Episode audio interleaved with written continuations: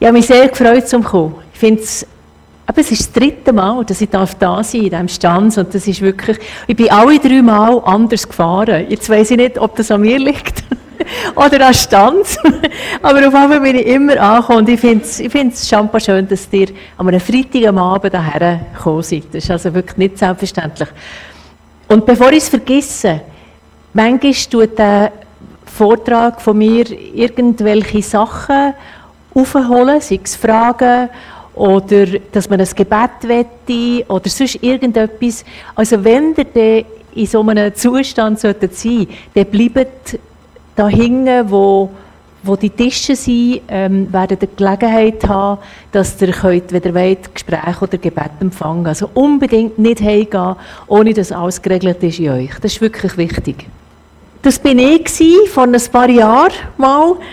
Und ich habe so einfach wie eine Identitätskarte ganz kurz hergeschrieben, was ich so erlebt habe bis jetzt. Also ich hatte zwei Vornamen, gehabt. mit Taufnamen war Christine und mit etwa 48 habe ich mich im Rahmen der schamanischen Ausbildung umtaufen und heute ist das so offiziell Zoe, aber es ist nicht mit Taufnamen. Heute würde ich das nicht mehr machen, aber es gibt ja immer wieder Sachen, die man nicht mehr würde machen, die man irgendwann gemacht hat. Und ich hatte auch drei spirituelle Namen in dieser über 25-jährigen Zeit in der Esoterik. Vier Familiennamen, weil ich dreimal geheiratet hatte. Und ich habe null Kinder, dafür fünf Berufe. 27 Mal bin ich gezögert, aber jetzt bin ich immerhin schon seit dem Jahr 2000 am gleichen Ort. Also das ist unglaublich, die Steigerung. Und insgesamt habe ich gut 30 esoterische Ausbildungen gemacht. Also ich bin aktiv gewesen. Aber jetzt wollte ich mal zeigen, wie das überhaupt so weit ist gekommen, dass ich dieser Weg, ähm, also mit der Leidenschaft, die an eine Getriebenheit grenzt, in dieser Esoterik bin unterwegs gewesen, was ich gesucht habe und was ich gefunden habe. Das ist meine Originalfamilie. Sieht man es genug? Oder ist, ist gut? Okay. Also ich bin da die Kleine, die da. Und mein Vater hat Kinderlähmung gehabt, er hat zwei Stöcke. Man sieht das nicht so gut, weil er hat mich immer genau so platziert, dass ich vor seinen Stöcken war. Das, das, also er hat sich geschämt, dass er körperbehindert war. Damals ist das auch eigentlich, äh, ja, also das ist jetzt nicht ein Kompliment gewesen in der damaligen Zeit, als er die Kinderlähmung bekommen hat, war er 21 gewesen, und dann hat es noch keine Invalidenversicherung gegeben. Und das Ganze war für ihn extrem traumatisch. Gewesen. Und er war ein Sportler, gewesen, ein Kletterer und ein Velofahrer. Und nachher ist er anderthalb Jahre so in einer Art, also man sagt dem die eisige Lunge, ähm, wo er drin war, das ist so eine Art wie ein Sarg wo die Leute, die die Kinderlähmung hatten, waren, also unbeweglich. Die sind einfach gekehrt worden, immer wieder. Und das war für ihn wirklich schrecklich gewesen. Und er hat sich eigentlich sein ganzes Leben lang geschämt, dass er nicht mehr können, alles selber machen Aber er war auch schlau gewesen, weil meine Schwester, die in der Mitte steht, die sechs Jahre älter war, ähm, die hat irgendwann gesagt zum Vater, du, aber sag mal, Schnitteli da mit Brot und, und, und Anke und Konfi, die kannst du ja wirklich selber streichen, weil du bist ja nicht bei den Händen geklemmt. Und von dann an haben wir ihm die Schnitteli nicht mehr gemacht, wir haben die Herdöpfel nicht mehr geschindet, wir haben die Eier nicht mehr geschält. Also er hat dann auch, äh, ja, wirklich auch Techniken herausgefunden, für aus dieser Behinderung einfach Sachen rauszuschlagen zu seinem Vorteil. Es war also nicht alles nur negativ. Gewesen. Und nebendran, in der Berner Tracht, ist meine Mutter, und sie schaut genau so, wie das häufig war. Sie war nämlich dann verrückt. Meine Eltern hatten dann gerade Streit. Das ist, wir waren da eingeladen an einer Hochzeit. Und ähm, meine Eltern hatten extrem viel Streit. Also das ist wirklich, wo, wo mein Vater gestorben ist, also beziehungsweise meine Mutter hat immer gesagt, wenn der Walter, also ihr Mann, mal gestorben ist, dann will sie dann auch die Welt besuchen, Ausstellungen anschauen und, und, und. Sie war Kunstmalerin. Und dann habe ich gedacht, oh, der Vater ist gestorben, so, jetzt geht meine Mami, jetzt, jetzt fährt das noch an leben, weil die hat sich natürlich durch die Behinderung von meinem Vater ihr ganzes Leben müssen extrem zurücknehmen und Rücksicht nehmen auf ihn und auf seine Befindlichkeiten. Und nachher ist das aber nicht der Fall gewesen. Meine Mutter hat äh, keine einzige Reise mehr gemacht und obwohl sie, solange der Vater gelebt hat, immer geklagt hat über ihn und, und sich beklagt hat auch, hat sie nachher gesagt, ja nein, also mein Mann, der Walter, das ist der beste Mann gewesen, den ich mir vorstellen konnte. Ich würde ihn sofort wieder heiraten. Und das ist für mich eine ganz tiefe Lektion gewesen, dass wenn wir auf unsere Eltern schauen, von außen, ist es manchmal nicht so, wie es bei ihnen innen aussieht. Also auch wenn sie vielleicht klagen und streiten und weiss nicht was, ist da offenbar noch etwas anderes. Punkt anders Glauben ist bei uns daheim nicht so vorhanden gewesen. Mein Vater hat immer gesagt, wir haben schon genug Probleme, wir brauchen den Gott nicht noch. Aber wir haben eine Bibel im Büchergestell und die Mami hat aber die Weihnachtsgeschichte vorgelesen und vor dem Essen am Mittag gebetet. Also das haben wir gemacht. Und die Mami, also der ganze Glaube ist ja an die Mutter delegiert worden vom Vater und sie ist in der Ostern, Karfreitag, Weihnacht so etwa dreimal pro Jahr in die reformierte Landeskirche. Und das war es. Also ich habe meine Großmutter, Mutter vom Vater, die ist eine richtige Gläubige gewesen, aber sehr eine strenggläubige. Ich habe immer ein bisschen Angst vor ihr. Aber sie hat im Nachhinein wahnsinnig gut da für unsere ganze Sippe, weil sie jeden Tag immer für uns alle gebetet hat. Und ich denke, dass ich heute da vor euch stehe dank meiner Großmutter, natürlich dank Jesus auch, ist ja logisch.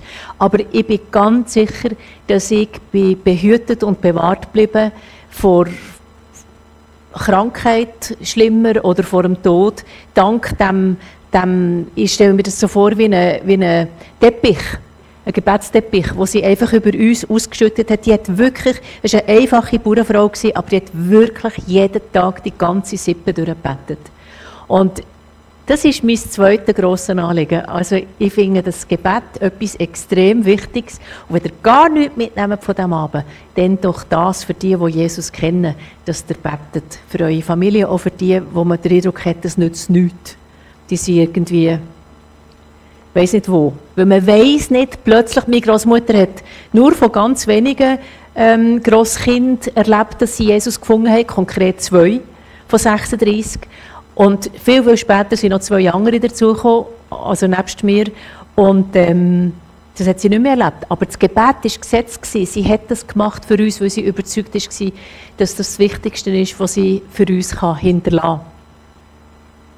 Und daneben sieht ihr noch meine beiden Brüder. Das war so unsere Familie. Und das bin ich in der ersten Klasse.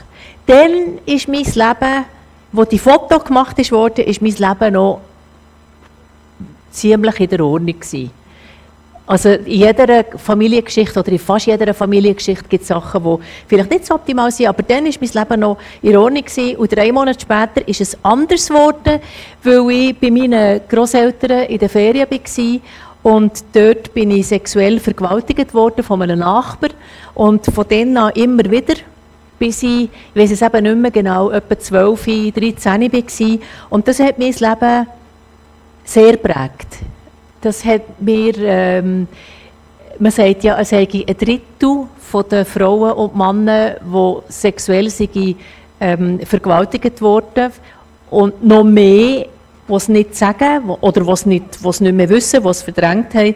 Auf jeden Fall ist das etwas sehr einschneidendes. Und das Zweite, was mich geprägt hat, war, dass mein Vater uns immer abgeschlagen hat.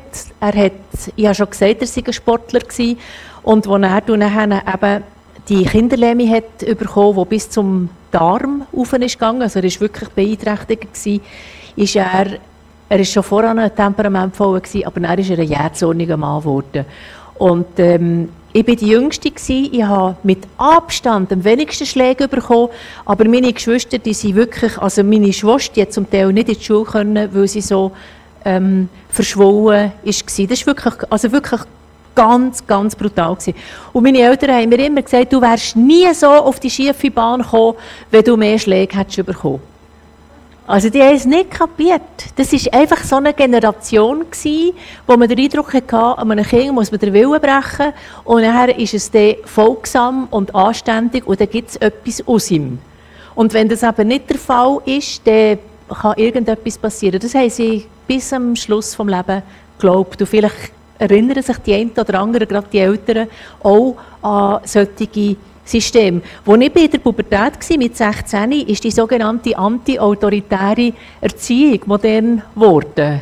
Von Summerhill. Vielleicht mögen sich ein paar erinnern. Das war das pure Gegenteil. Nachher hat man Kinder wählen was sie wollen. Oder man hat keine Grenzen mehr gesetzt. Und ich denke, es ist beides extrem und wahrscheinlich übertrieben das zu wirklich kaputt machen von einem Kind und völlige Freiheit, aber irgendwo in der Mitte wäre wahrscheinlich zu gesungen.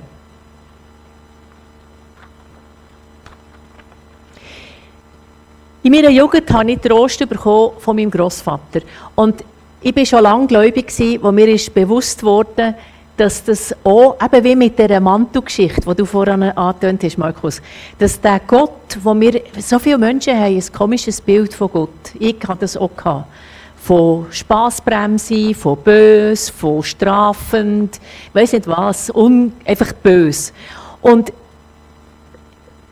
ich war wirklich schon manches Jahr gläubig, wo mir plötzlich ist bewusst wurde, wenn ich meinen Großvater nicht hätte als Kind, dann wäre ich wahrscheinlich durchgedreht. Aber dank dem Großvater, wo ich gewusst habe, der liebt mich, der hat Zeit für mich, der hat mich wirklich mitgenommen auf dem Hof, im Wald, zu den Kühen, zu den Ross. Ich bin, ich bin ihm wichtig und ich habe das gewusst. Und dank dem Fundament, das er in mir gesetzt hat, bin ich ganz sicher, habe ich die Kindheit ähm, überlebt und es ist gegangen. Aber ich habe mich immer heimatlos gefühlt. Ich habe mich mein ganzes Leben heimatlos gefühlt, bis ich zu Jesus Christus bekomme. Das ist für mich der Grund warum ich später in die Esoterik gegangen bin, weil ich einfach wollte wissen, wieso, wieso bin ich da? Und ich weiß nicht, vielleicht gibt es auch unter euch ein paar, die sich manchmal fragen, wieso gibt es mich? Was hat das für einen Grund? Braucht es mich denn wirklich? Oder stören ich nur? Bin ich nur überflüssig? Das sind Fragen, die sich viele, viele Menschen stellen. Und es ist, finde ich, schwierig, da Antworten zu finden, die wirklich verheben. Ich habe später im Leben immer mal wieder den Eindruck gehabt, mal, jetzt weiss ich, warum ich da bin. Jetzt bin ich angekommen. Aber es hat nie gegriffen. Nach ein paar Wochen bis ein paar Monaten hat das ganze Drama wieder von vorne angefangen. Bin ich genau so verzweifelt wie voran. Und das ist erstens mal sehr anstrengend und zweitens auch zermürbend, weil die Hoffnungslosigkeit nimmt nachher zu. Bei jedem Mal, wo es wieder nicht geklappt hat. Und die Schuld sucht man ja dann meistens bei sich selber. Aber das, das hat schon als Kind angefangen, mit der Heimatlosigkeit. Und Pubertät habe ich ziemlich intensiv gelebt. Also ziemlich sehr intensiv. Äh, ich hatte dann zum ersten Mal Kontakt mit der Polizei, ziemlich ausgiebig. Und dann haben mich die Eltern von der Schule genommen, hatte ich drei Monate Hausarrest. Gehabt. Und das war ganz brutal für mich. Also, ich habe einfach irgendwie, ich habe den Weg in der Pubertät fast gar nicht gefunden.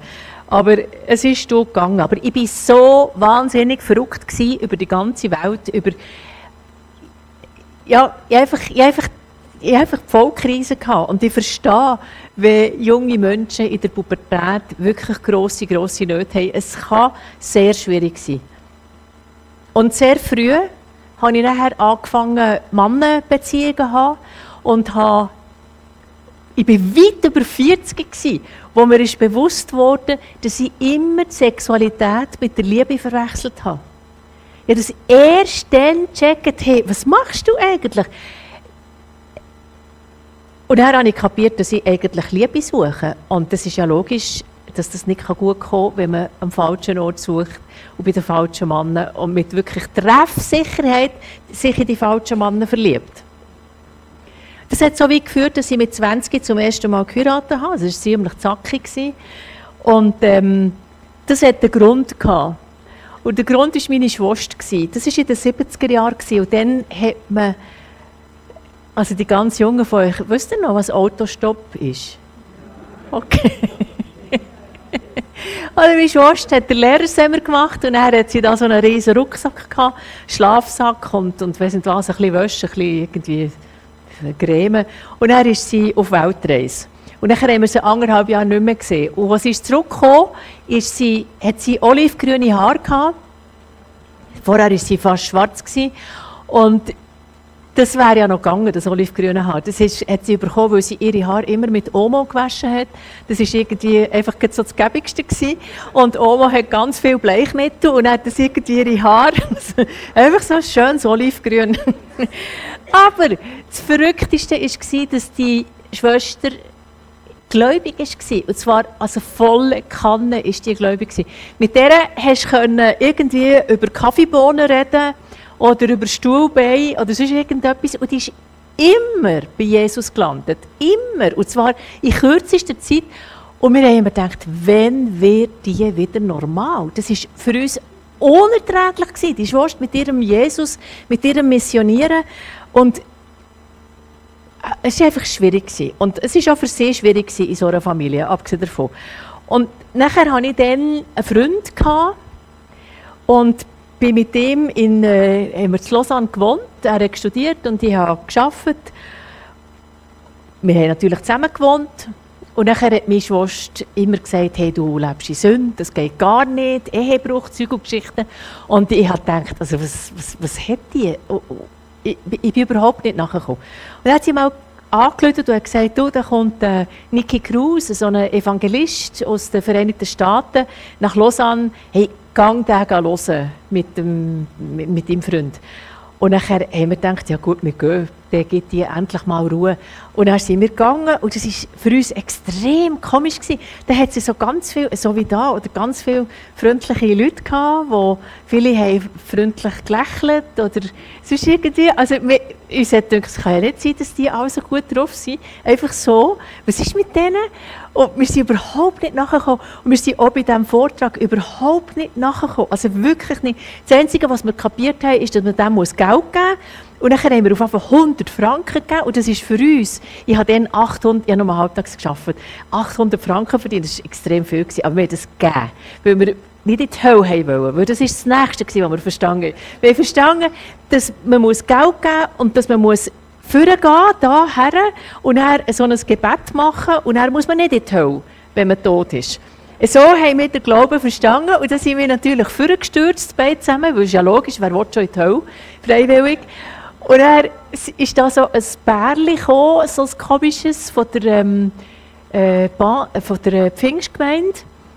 Und die haben uns in Beschlag genommen und von dann an waren wir in der Pfingstgemeinde in Lausanne. Am Montagabend gesungen, am Dienstagabend Bibelkreis, am Mittwochabend, weiss nicht was, Donnerstag auch irgendetwas. Jeden Sonntag in der Predigt. Also das war so unser Leben. Gewesen. Und dann haben wir wunderschöne Bibel gekauft, so mit Gold da und Reissverschluss. Und sie waren mega stolz auf die Bibel und haben natürlich die Bibel studiert und so. Aber ich kann euch sagen, Jesus habe ich nicht gekannt. Dass Jesus mich liebt, das habe ich nicht kapiert. Für mich war das eine Versicherung, eine Lebensversicherung, dass ich, wenn ich dann gestorben bin, in den Himmel komme. Das ist das, was ich vom Glauben verstanden habe und mein Freund auch. Und nachher haben wir irgendwie erfahren, dass es da noch so eine Erwachsenentaufe gab. Und dann haben wir gedacht, ja, das ist ein neues Häkchen auf dieser Liste, muss schon machen. Und dann haben wir uns angemeldet für die für die Taufe und dann hat der Pfarrer gesagt, ja, das geht nicht, ihr seid nicht geheiratet. Also das, äh, die müssen geheiratet sein, das kann, kann, man nicht machen, wenn man nicht geheiratet ist. Und dann haben wir geheiratet. Und das war dann der Grund. also es war ziemlich speziell. Gewesen. Und nach drei Monaten waren wir nicht mehr in der Pfimi, gewesen, weil als wir sind zurückgekommen von der, Pfingst, äh, von der ähm, Hochzeitsreise war ein anderer Pastor gewesen, und irgendwie, ich weiß auch nicht wieso, aber der hat uns, weiß auch nicht, hat uns einfach nicht mehr gepasst. Und ist unser Glaube weg gewesen. Nachher haben wir weitergefahren mit dem alten Leben und sind auch nicht mehr in dem Sinn verheiratet gewesen. Also das ist wirklich nicht eine Heldentat, aber es ist so gewesen. Mein Leben ist weitergegangen. Beruflich bin ich stabil und, und wirklich gut unterwegs gewesen. Beruflich hatte ich nie ein Problem gehabt, weil das Schöne bei meinen Eltern war, dass die uns von der Leistung her, was, was Ausbildung und Leisten ist, haben sie uns enorm gut gefördert. Und darum hatte ich auch nie ein Problem im Beruf, aber privat ein riesen Chaos. Also es ist wirklich einfach, ich habe nicht gewusst, was ich soll, was ich nicht soll und so. Und dann habe ich weitergefahren mit meiner Art von Leben. Und mit 30 haben ja viele Frauen so die biologische Uhr, die immer lauter wird. Und dann hat man immer dringender das Bedürfnis, Mutter zu werden. Und was braucht es, wenn man Mutter werden will? Es braucht noch einen Mann. Und nachher habe ich mir überlegt, welches wäre jetzt der perfekte Vater für meine zukünftigen Kinder.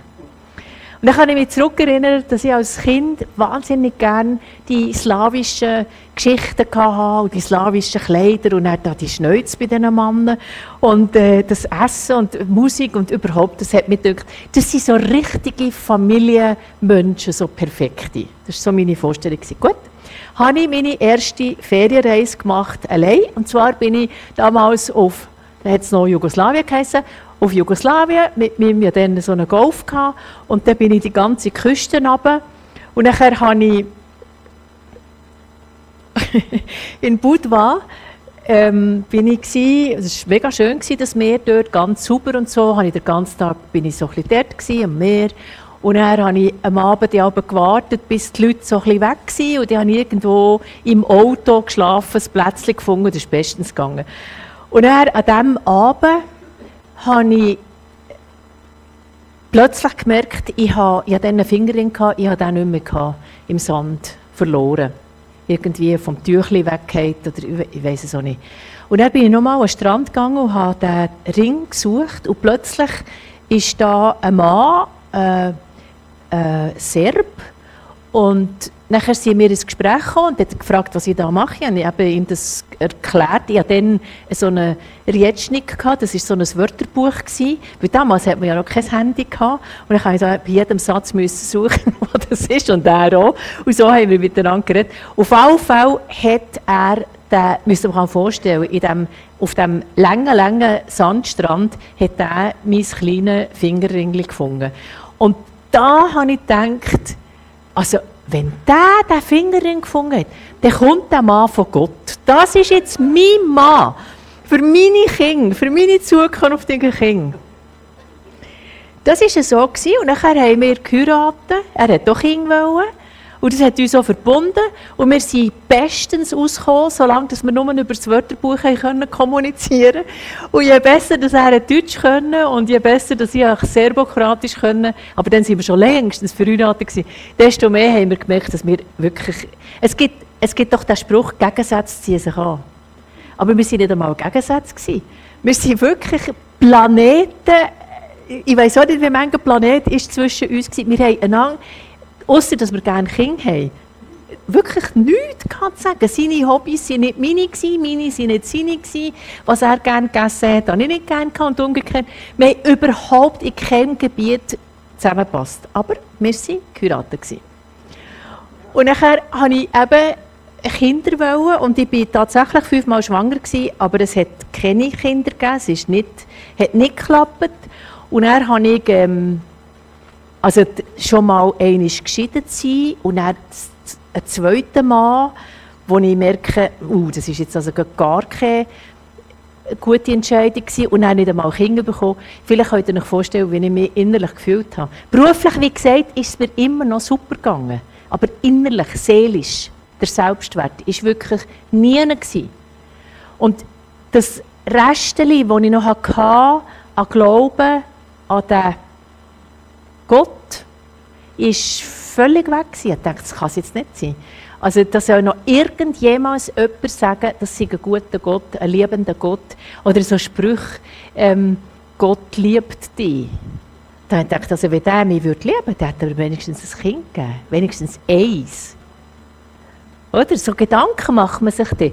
Und dann habe ich entschieden, meine wunderschöne Bibel fortzuschießen und überhaupt mit dem Glauben und mit den Christen, wenn ich mit etwas nichts mehr habe, zu tun habe, dann mit denen.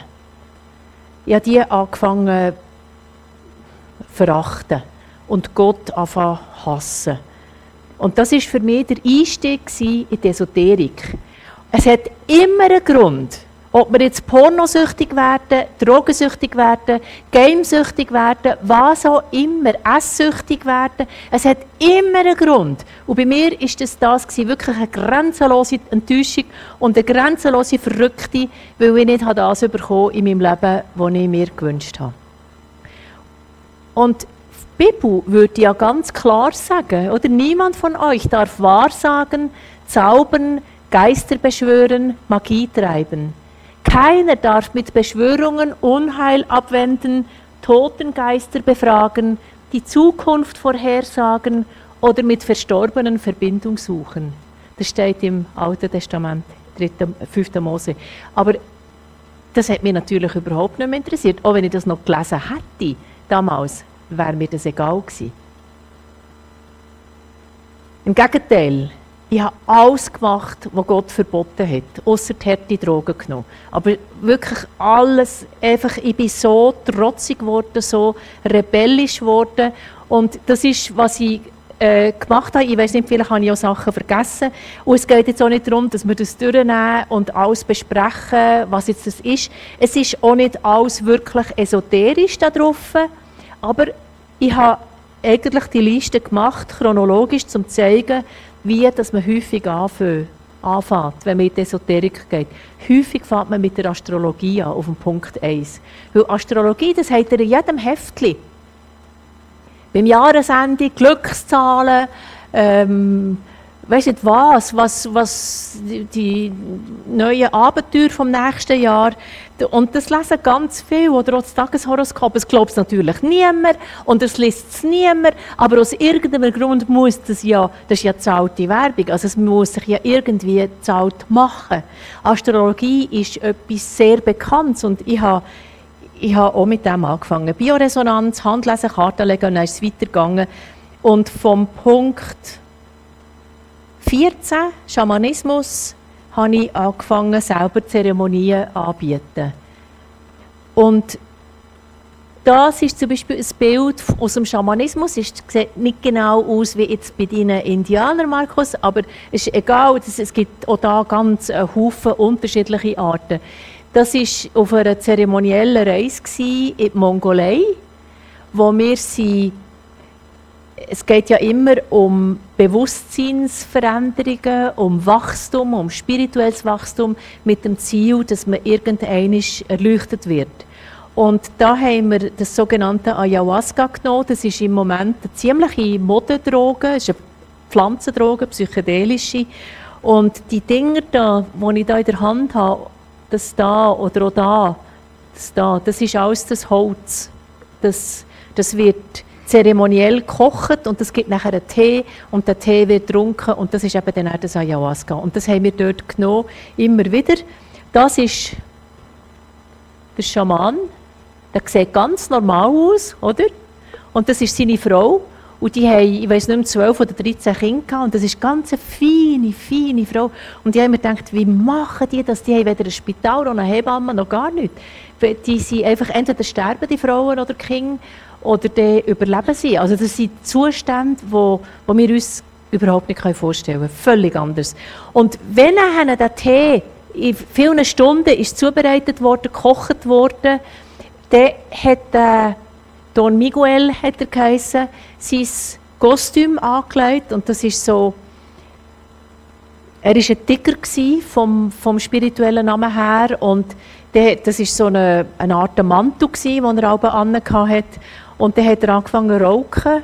Ich habe noch nie einen Menschen gesehen, der so schnell inhaliert hat wie er. Also das ist ganz verrückt. Und ich weiß nicht, was er geraucht hat, aber er ist immer mehr in eine Trance gekommen. Seine Stimme hat sich verändert, sein Aussehen hat sich verändert. So wie er da ausgesehen hat, ähm, hat er nachher überhaupt nicht mehr ausgesehen.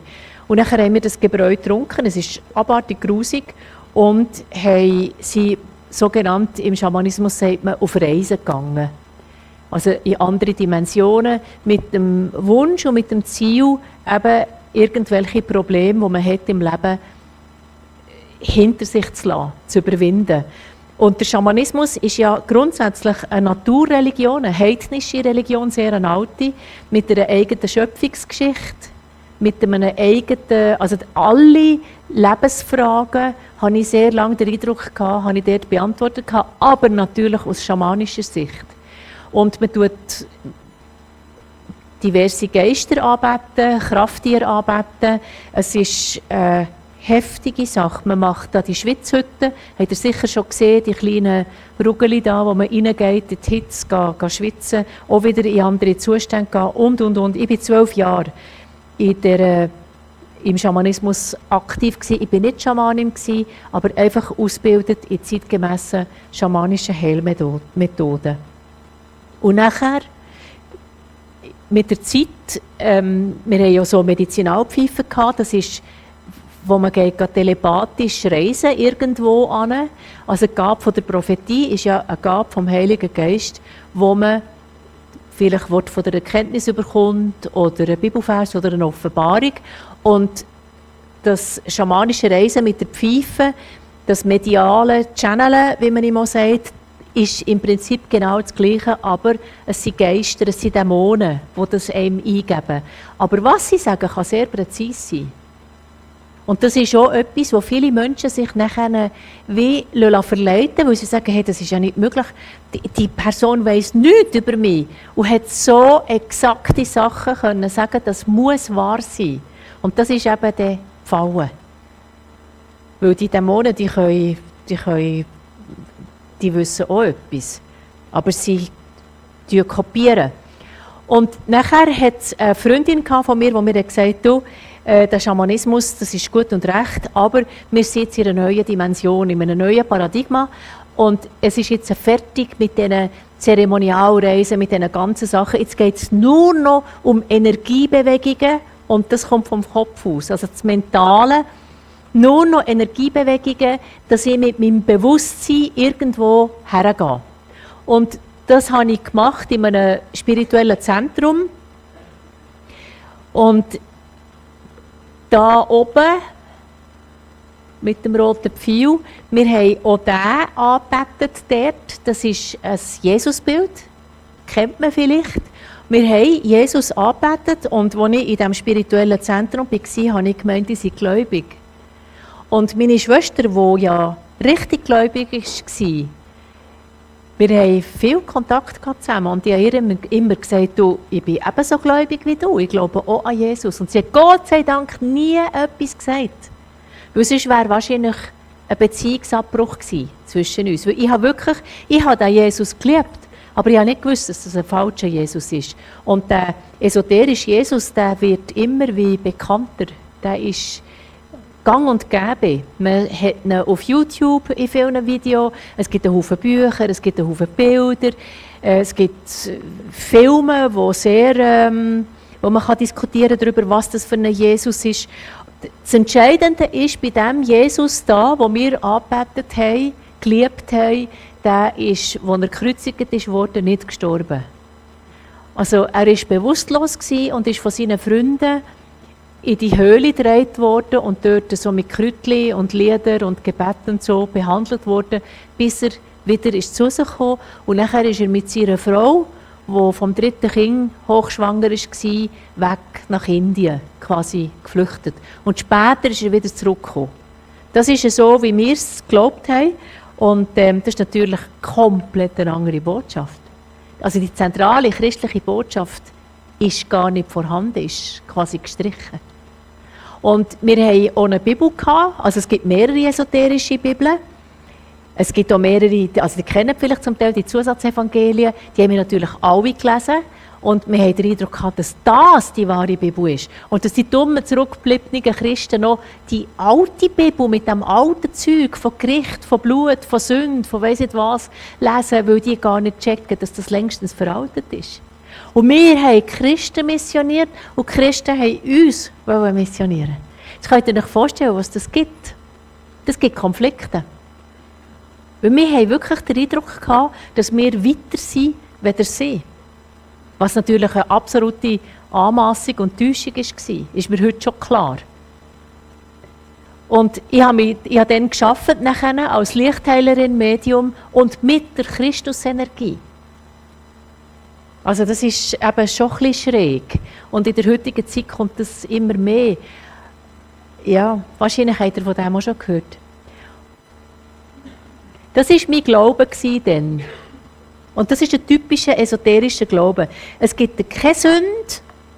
Alles, was du machst, ist gut. Alles, was du machst, hat einen guten Grund. Und du selber bist von Grund auf gut.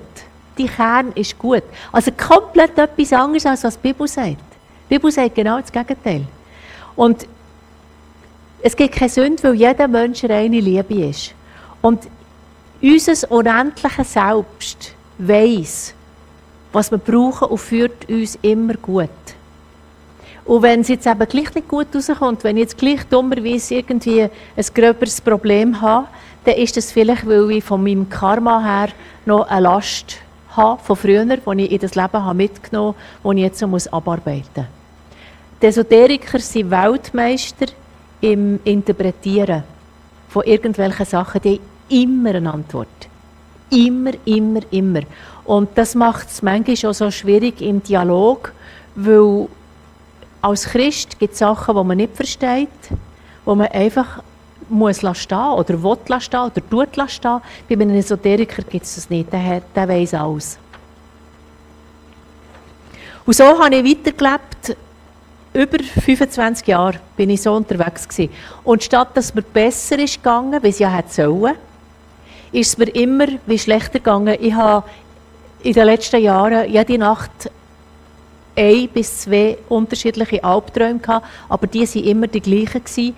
und da ist es immer um Leben und Tod gegangen. Und ich habe gemeint, also beim ersten Traum bin ich angegriffen worden und im zweiten Traum, das ist ja aber später gewesen, wenn ich schon richtig geschlafen habe, äh, habe ich immer den Eindruck gehabt, ich muss etwas machen, etwas schlucken und wenn ich das schlucke, bin ich am Morgen tot. Also so das Gift, Gift äh, oder so.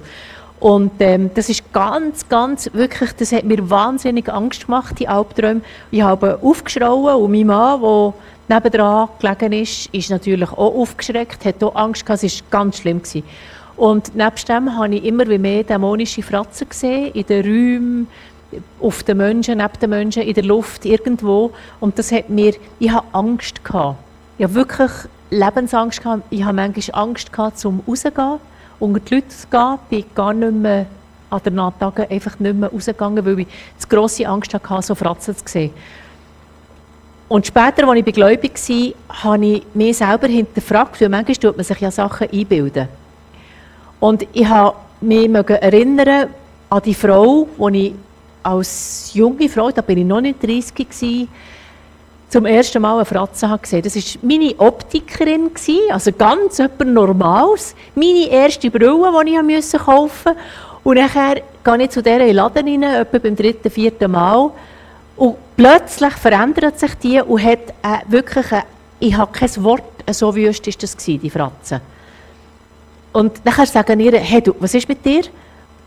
Und er sagt, ja, was hast du? Nichts. Und er war es schon weg. Gewesen.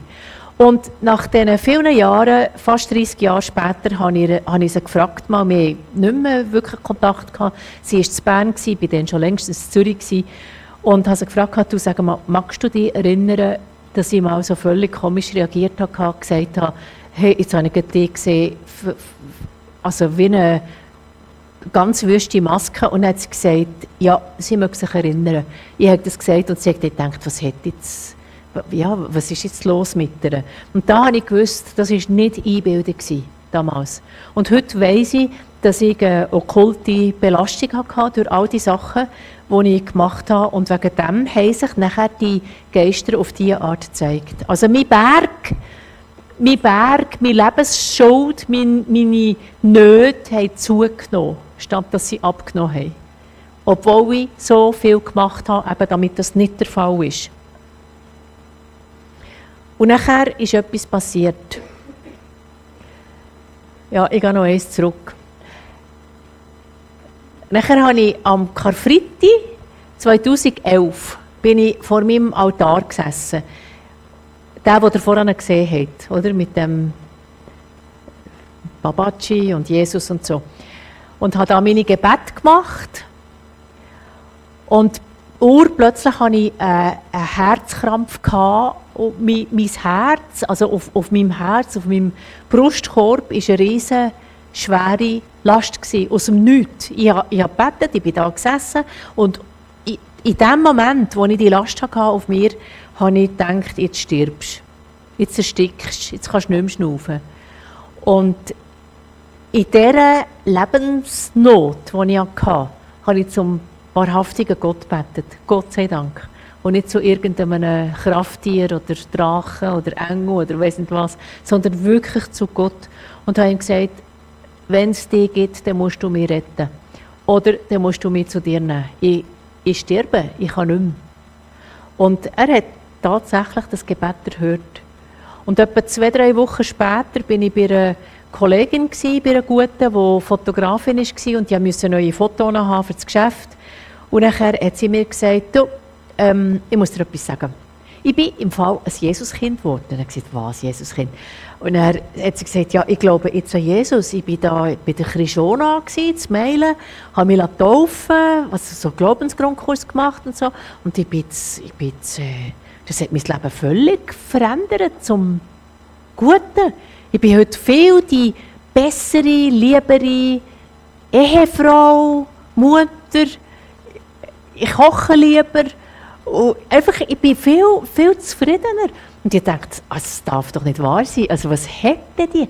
Weil ihr müsst euch vorstellen, das ist eine Frau, die, die sie zu mailen, so ihre unwahrscheinlich schöne Villa mit Swimmingpool, einige Garagen, die gefüllt sind, also nicht mit irgendwie, einfach, also schon mit sehr schönen Autos.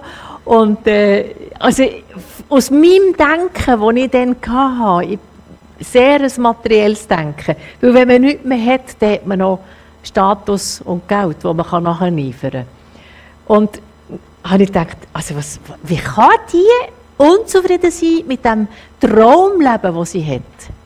Und das hat mich sehr beeindruckt. Und das ist eine sehr attraktive Frau, weißt du, von wegen Heilsarmee-Uniformen, also das pure Gegenteil. Also wirklich so eine Goldküstenlady.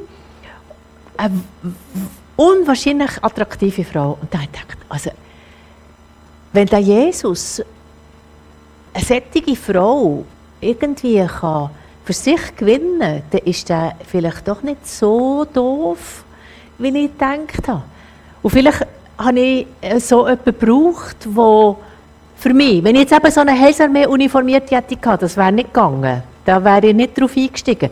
Aber das Antiprogramm von dieser, von dieser Frau, das, habe ich, das hat mich irritiert. Das hat nicht zu meinem Bild gepasst von den Christen, das ich hatte. Und es ist natürlich, ich finde das grossartig, wie Gott immer wieder genau die Wege findet für uns, die wir brauchen, damit er uns kann aufrütteln und bestenfalls retten und zu einer Umkehr motivieren, oder? Und nachher hat mir die Claudia gesagt, du willst nicht mal mit mir in eine Predigt kommen? Sie war nicht mit der Chrisona, sie war im Prisma, in Rappi, das ist ja auch in unserem, oder ich komme aus dem Zürich-Oberland, das ist alles in meinem Ecke. Und er hat gesagt, ja, kann ich schon, ist ein Dümmeres gemacht, also ich da schon in die Kirche kommen, kein Problem. Und dann bin ich mitgegangen in, die, in, die, in das Prisma und ich kann euch sagen, ich habe mich nur einmal gelangweilt. Ich bin wirklich, in der Bibel steht es doch, dass die Ungläubigen verstockt sind. Und ich bin wirklich, ich bin total verstockt gewesen. Also von, wahrscheinlich von Kopf bis Fuß verstockt. Ich habe gar nichts von dieser relativ einfachen Predigt verstanden. Einfach nichts. Und ich war da drinnen und hatte den Eindruck, also so etwas Blödes. Also wärst du gescheiter im Bett geblieben und hättest ausgeschlafen. Also wegen dem aufstehen, also wirklich, ich war gar nicht zufrieden. Gewesen. Und nachher, urplötzlich, ist etwas passiert mit mir. Und zwar habe ich ich weiß nicht warum, aber urplötzlich habe ich wie einen Liebesmantel gespürt um mich. Urplötzlich habe ich mich geliebt gefühlt. Urplötzlich habe ich gewusst, das kommt jetzt von Jesus. Das ist jetzt irgendwie eine grosse Botschaft für mich. Ich bin wie in einer Art, in einem Mantel oder Wolken, oder ich weiß auch nicht, wie man dem kann sagen kann. Ich habe das nachher nie mehr erlebt, aber dort habe ich das erlebt und es hat so ein paar Prozent von diesen Seelenwunden, Herzenswunden geheilt. Das hat mich zu ein paar Prozent offener gemacht für den christlichen Glauben. Und ich hatte das, das, den Liebesmantel, den ich hatte, bis zum Donnerstagnachmittag hatte. Die ganze Zeit, das war da. Gewesen. Und das war unglaublich etwas Besonderes, was mir unglaublich gefallen hat. Und nachher hat mir die Claudia gesagt, du, wenn wir nicht zusammen in einen Glaubensgrundkurs gehen, ich komme gerne noch mal mit und ich begleite dich. Ja, sind wir gegangen Und das war auch in diesem Prisma gewesen, und das hat mich auch, die Leute haben mich wahnsinnig komisch gedacht, die da waren. Und etwa am siebten Abend habe ich mal so gedacht, ja, vielleicht bin ich auch so eine komische wie die. vielleicht passe ich ja sogar noch zu denen. Und so habe ich mich langsam einfach angewärmt und angenähert und dann hat es mir immer besser gefallen. Und der Pastor, der die Predigen hatte, hat drei Sachen gesagt, die gemacht haben, dass ich gedacht habe, das ist, glaube ich, meine letzte Chance, jetzt zu dem Jesus umzukehren. Und das Erste war eben das, wo er gesagt hat, so etwas für mich Unfassbares, dass nur bei Jesus der Durst gestellt werden kann. Ihr müsst euch vorstellen, so eine Ruine, wie ich war, gut 25 Jahre, ein Vermögen ausgeben, dass es mir endlich gut geht. Und hat schlussendlich hat es mich immer noch verwirrter und verirrter gemacht, oder? Hat überhaupt nicht genutzt. Und nachher sagt er, dass nur bei Jesus der Durst gestellt werden kann. Und da habe ich einfach gedacht, ja, also, und dann ich mein ganzes Brimborium, das ich gebraucht habe, meine Krafttiere, mein energetisiertes Wasser, meine Kristalle, die man beim Vollmond hat müssen rausentun, beim Leermond hat man sie waschen und das und jenes und das. Das ist mein ganze, der ganze Tag war durchgetaktet mit irgendwelchen Sachen, die du machen musst, damit du überlebst. Eine bestimmte Farbe für die Bettwäsche, ein bestimmtes Material. Das Bett muss an einem bestimmten Ort sein. Das Essen wird energetisiert, bevor du es essen kannst und so weiter und so fort. Das ist ein, ein sehr anstrengendes Leben. Und er sagt er, nur bei dem Jesus, diese Länge, das ist für einen Esoteriker so paradox. Das kannst du fast nicht glauben.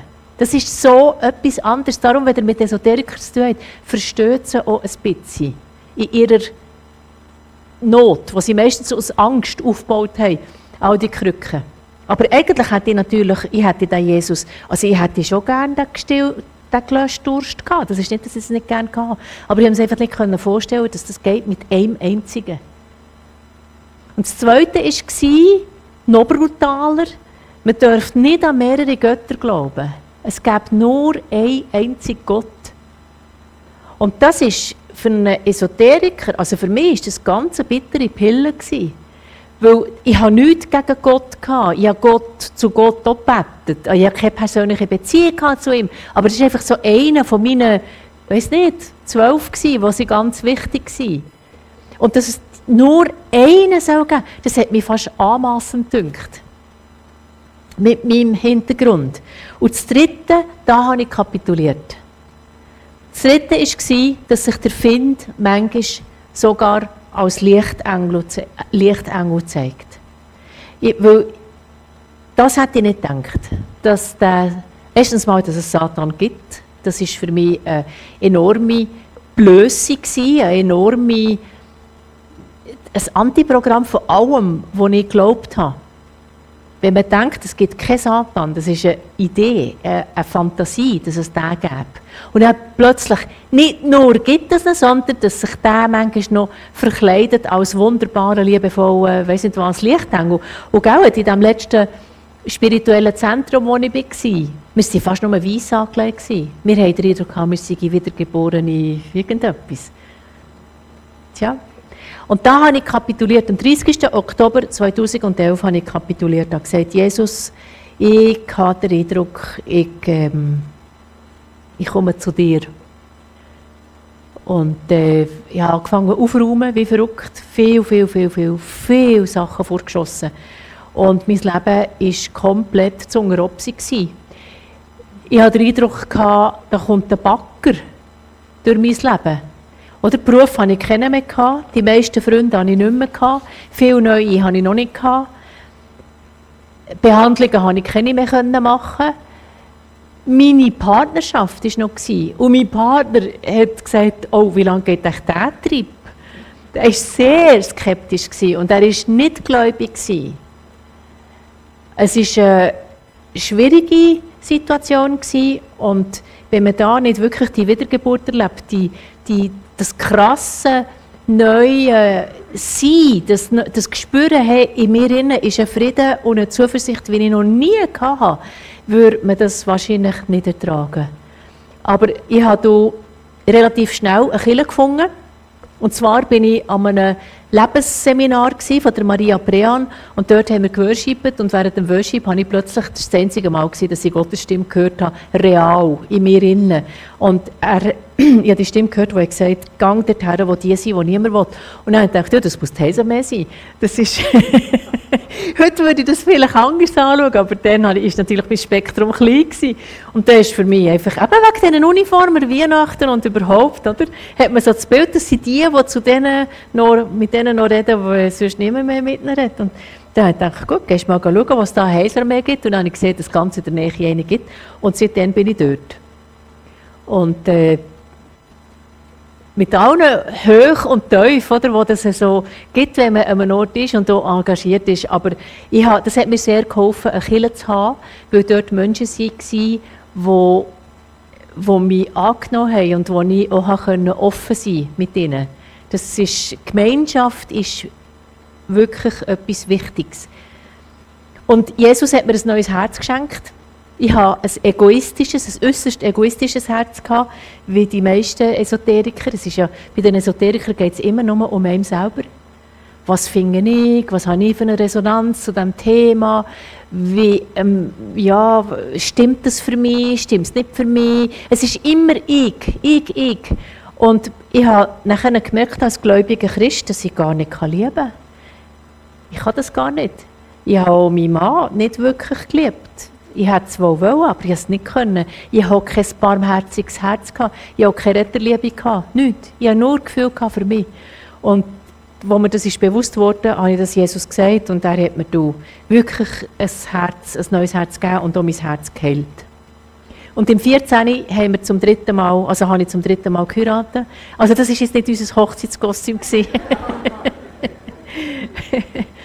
und ja, Jesus, ich, weiß auch nicht genau warum, aber er braucht mich. Ich habe immer wieder irgendwie Einladungen für irgendetwas und ich staune selber. Und ich habe mein ganzes Leben schreiben und habe nie gewusst, über was. Und plötzlich ist das, als ich seit ich gläubig bin, habe ich schon vier Sachen geschrieben. Das erste Buch, ich habe zwei mitgenommen hingen. Ähm, Frauen beten anders. Das ist mit der Fotografin, die eben kurz vor mir ist zum zu Jesus gekommen. Wir wollten wie ein Dankeschön machen. Also es ist nicht, dass wir etwas gegen Männer haben, aber wir haben einfach viele Frauen kennt und wir wollen zeigen, dass christlich gläubige Frauen weder altmodisch, noch dumm, noch, noch sonst irgendwie, sondern dass das ganz spannende Menschen auch sein können. Dass auch Frauen, die gläubig sind, können interessant sein. Und das ist der Grund, warum wir das Buch geschrieben haben und foto sie fotografiert und ich geschrieben. Und das ist so spannend gewesen. In der gleichen Nacht hat der Heilige Geist zu ihr geredet, und gesagt, du musst ein Buch schreiben, du musst Frauen fotografieren. Und mir hat er gesagt, ich muss schreiben über Frauen. Also es ist schon wirklich unglaublich. Und nachher haben wir auf Anhieb einen Verlag gefunden und äh, haben, das, haben das gemacht mit dem Heiligen Geist. Also ohne hätten wir das nie können machen und das Zweite war dann Schreck lass nach, das ist äh, über Häuserbefreiungen. Und das Dritte ist Lichtfängerin, das habe ich mitgenommen, das ist meine Lebensgeschichte. Wo ich einfach den ganzen Weg aufgeschrieben habe, eigentlich auch für Esoteriker. Und ich weiss von mittlerweile weit über 20, die sich haben bekehrt nur durch das Buch, weil sie einfach irgendwie gesehen haben, hey, es lohnt sich. Es lohnt sich wirklich, die Esoterik hinter mir zu lassen. Da gibt es etwas viel, viel Besseres. Etwas, wo ich wirklich Antworten und Heilung bekomme. Was ich gelernt habe aus meinem Leben bis jetzt, aus diesem Weg, war, habe ich ja schon gesagt, beten lohnt sich. Ich habe immer gemeint, Claudia, die ganz rechts vom, von der Goldküste, sei die Frau, die mich zum Glauben gebracht hat. Plötzlich habe ich kapiert, das ist gar nicht wahr. Die erste war meine Großmutter, ganz links. Aber das ist nicht meine Großmutter, sie hat anders ausgesehen. Die zweite war meine Schwester. Die dritte war eine Freundin. Und der vierte war ein Kollege, ein guter. Und Claudia ist nachher gekommen. Manchmal sind es mehrere Menschen, die gebetet haben für euch, bis, bis ihr durchgebrochen seid.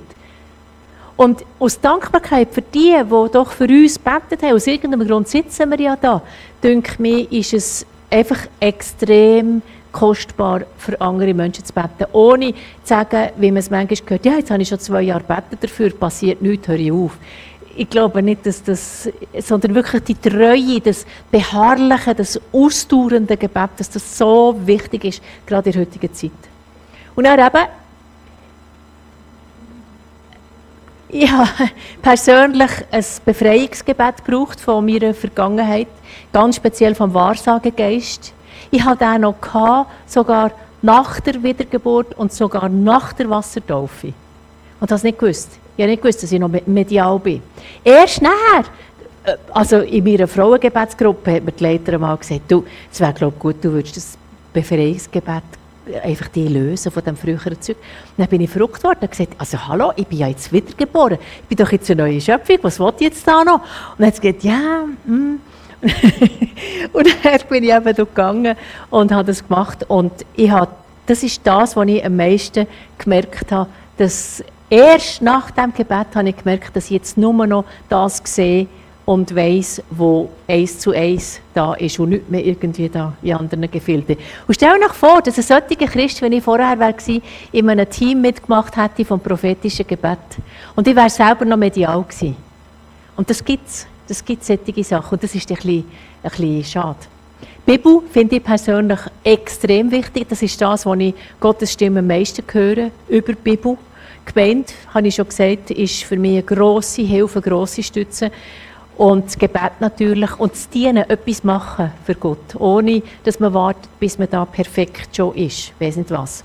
Und eben wirklich, wirklich glauben, dass Jesus unser Herz, unser Leben heil machen will. Das ist, habe ich noch Zeit? Claudia, wo bist du? Ah, da, habe ich noch Zeit? Da, okay. Ähm, das habe ich mal aufgeschrieben. Links ist sind Sachen vor der Bibel und rechts sind Sachen, die nicht biblisch sind, die aus der Esoterik kommen. Und es ist immer waagerecht. Und ich finde es einfach noch eindrücklich zu sehen, ich hätte da noch viel eine längere Liste können machen aber ich habe einfach die Folie gefüllt und nicht noch eine zweite wollen. Aber einfach zum zeigen, wie es wirklich definitiv Überschneidungen gibt zwischen den beiden Herrschaftsbereichen. Und das ist eben sagen wir nur schon ungefähr in der Mitte, Fußwäschung, Hände auflegen. Haben wir alle auch gemacht. Oder die Waffenrüstung haben wir auch gehabt. Einfach eine andere, Heiligen und Wunder haben wir auch gehabt. Einfach aus der satanischen Quelle letztlich, aber das hat es auch gegeben. Einfach zum sagen, dass, also, ähm, es gibt Überschneidungen, es gibt immer mehr Überschneidungen, es gibt immer mehr esoterische Methoden, die in den Kirchen angewendet werden. Beispielsweise, ähm, es gibt jetzt ein christliches Tantra, es gibt ein christliches Kartenlegen. Ähm, was habe ich noch gesehen? Eine christliche Homöopathie. Also es gibt sicher noch viel mehr vermeintlich christliche Sachen. Das ist wirklich extrem im Tun. Und darum denke es mir so wichtig, dass wir eben den Halt haben, das Wort, die Bibel, das wir kennen, weil das gibt uns das beste Fundament. Wo man dann nachher auch irgendwo durch weiss, ah, das ist, glaube ich, nicht unbedingt das Ideale, weil es mit der Bibel nicht, überhaupt nicht vereinbaren kann. Ich möchte mich wirklich ermutigen, auch für einen Geist von der Unterscheidung von den Geistern zu beten, dass ihr den habt und da üben. Es ist, es ist wirklich wichtig. Genau. Und das ist natürlich ein Lieblingsvers von mir, weil ich das erleben und weil das ganz viele Menschen vor mir schon erlebt haben und hoffentlich ganz viele auch nach mir, dass es sich lohnt, wirklich zu dem Jesus zu beten, weil er Gebet hört. Das wäre also meine Geschichte gewesen, in Kurzfassung. Und jetzt hätten wir eben, glaube noch Zeit für ein paar Fragen. Und ich möchte euch ermutigen, Oh, die dürft auch kritische Fragen stellen, also das ist äh, überhaupt kein Thema. Aber geht nicht raus, ohne dass ihr irgendetwas in euch herum habt und hätte und so, das ist ja aber schade.